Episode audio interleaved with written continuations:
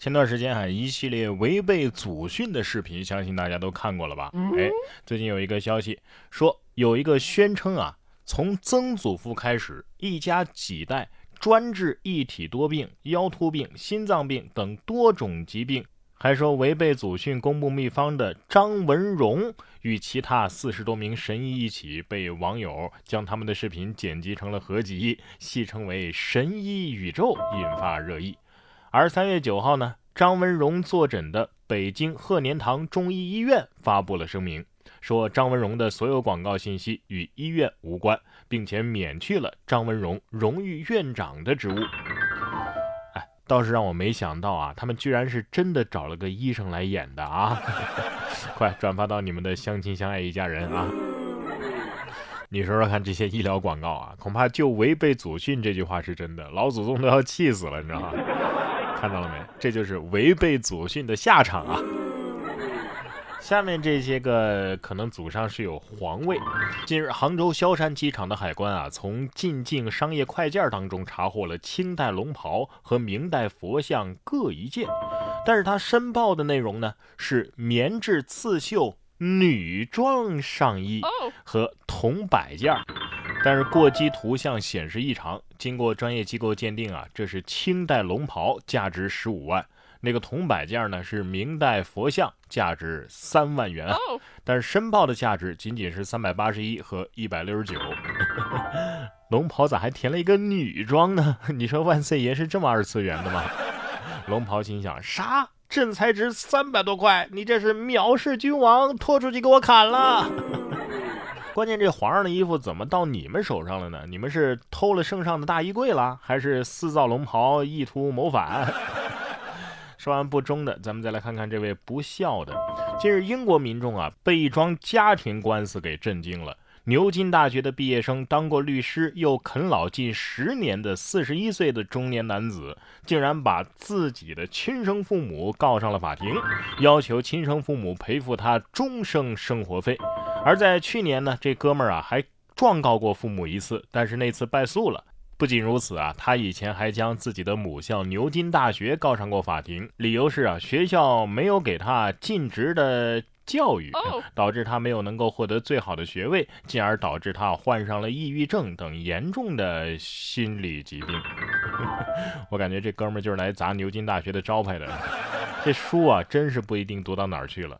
把啃老啃到了一个全新的领域了，都有些人啃老啊是显得那么的可恨，但是有的人坑妈呢。反而你觉得哎挺可爱的，来看看人类幼崽的坑妈实录。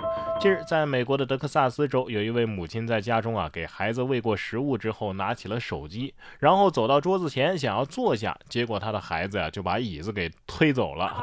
结果这位妈妈呢就直接坐空摔到了地上，手里的汤碗呢也倒了，酒也洒了一身。另外三个孩子看到这一幕啊，却当场哈哈大笑，纷纷上前查看母亲的状况。是啊，小小朋友有什么错呢？他只是不知道你下一步要坐凳子嘛，是不是？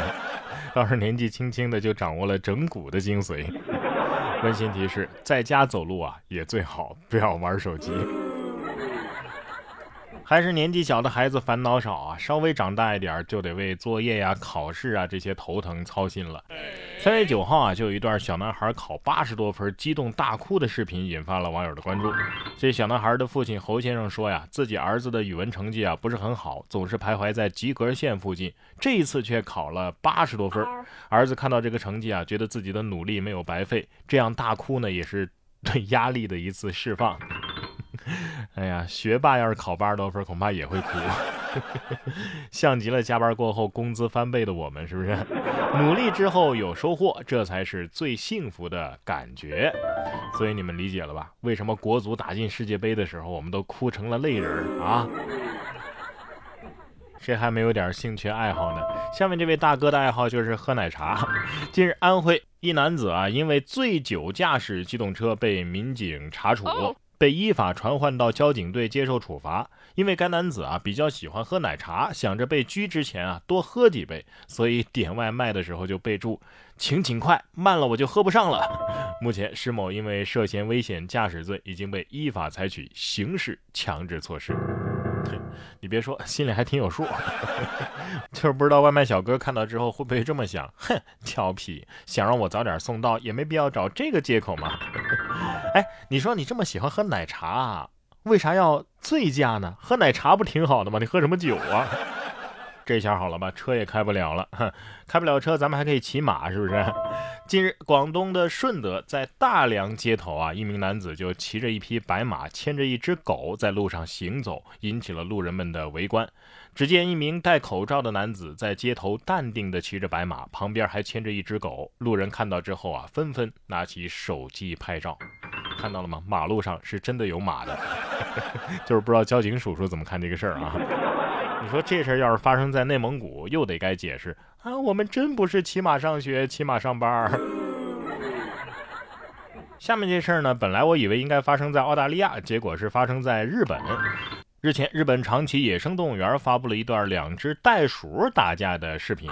只见两只袋鼠抓住第三只袋鼠不放，啊，拳脚啊全都招呼到了第三只的身上。所以到底是两个人打架，一个劝架，还是？你俩故意就是想群殴中间那只啊，中间那只袋鼠，你俩搁这儿演呢啊？看破不说破，想做吃瓜群众也是有风险的。今天节目的最后呢，又到了我们然哥读书会的荐书时间。今天然哥为大家推荐的这本书啊，叫做《万历十五年》。哎，有的朋友已经很熟悉了，《万历十五年》啊，就是公元一五八七年。这在中国几千年的历史长河当中啊，不过是沧海一粟，看起来好像没有什么重大的历史事件发生，因此很多的历史学家呀都忽略了这一年。然而，其实，在这一年，看似平静的大明朝已经是暗流涌动，一些不起眼的小事儿啊，预示着明朝未来的衰败。身为皇帝的万历，整整二十八年没有上朝，一代名相张居正。死后却成了众矢之的，道德楷模海瑞在别人眼里却是一个怪人。作者呀，以公元一五八七年为写作背景，选取了具有代表性的历史人物和一些看似细枝末节的事件，揭示出看似强大的大明王朝早已千疮百孔，展示出这些历史人物不为人知的一面。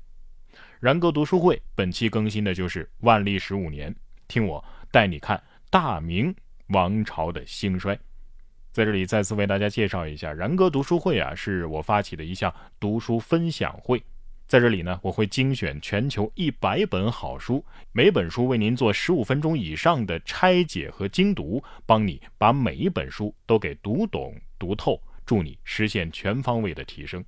您只需要搜索关注微信公众号“然哥脱口秀”，回复“读书会”三个字。注意，是“读书会”三个字，加入我们，我在然哥读书会等着你。